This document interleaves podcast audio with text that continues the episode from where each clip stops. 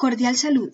Mi nombre es Diana Milena Estupiñán López, estudiante de la maestría en enseñanza de las ciencias de la Universidad Autónoma de Manizales.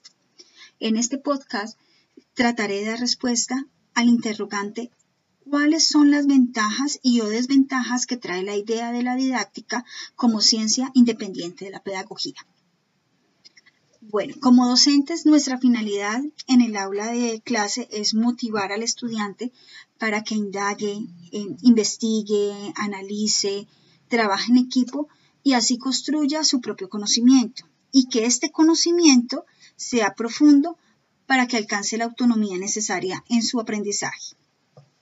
Durante mucho tiempo hemos tratado eh, a la didáctica mm, como una rama, como una herramienta o como una serie de estrategias que utiliza la pedagogía en el proceso de enseñanza para mejorar eh, el aprendizaje de los educandos. Vemos que aunque la didáctica y la pedagogía no se pueden desligar porque perderían el propósito fundamental de ellas, que es la formación del individuo, sí podemos afirmar cuáles son los grandes beneficios que, brinda la didáctica eh, como una ciencia independiente. Eh, uno de ellos es proporcionar la relación directa que hay entre la enseñanza, el aprendizaje y el objeto del saber. Es así que conocer cómo los niños aprenden los diferentes temas en el aula de clase, cómo desarrollan todos los conceptos que se manejan y cómo los interiorizan, facilitan las dinámicas de una construcción del propio conocimiento de ellos. Mm, el siguiente aporte de gran relevancia es que la didáctica se puede aplicar a cualquier campo de conocimiento que se pueda enseñar.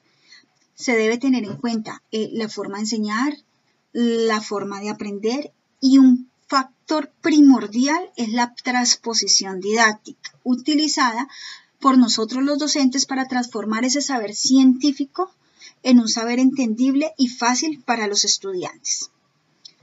Otro aspecto importante de la didáctica es que contribuye a la construcción integral del educando, al, desarrollo de las habilidades eh, del pensamiento crítico que le permite al estudiante explicar y comprender situaciones problema y asimismo que las pueda solucionar.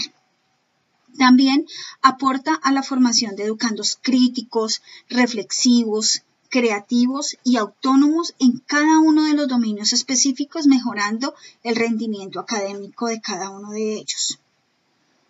Igualmente, se debe tener en cuenta que la didáctica en un campo específico no se limita. Ellos, él siempre busca eh, soluciones, aplicar las experiencias, pero que partan de la naturaleza de la ciencia que se está enseñando. Busca desarrollar la habilidad de argumentación y la metacognición del estudiante. Espero que haya dado respuesta al interrogante antes mencionado. Muchas gracias.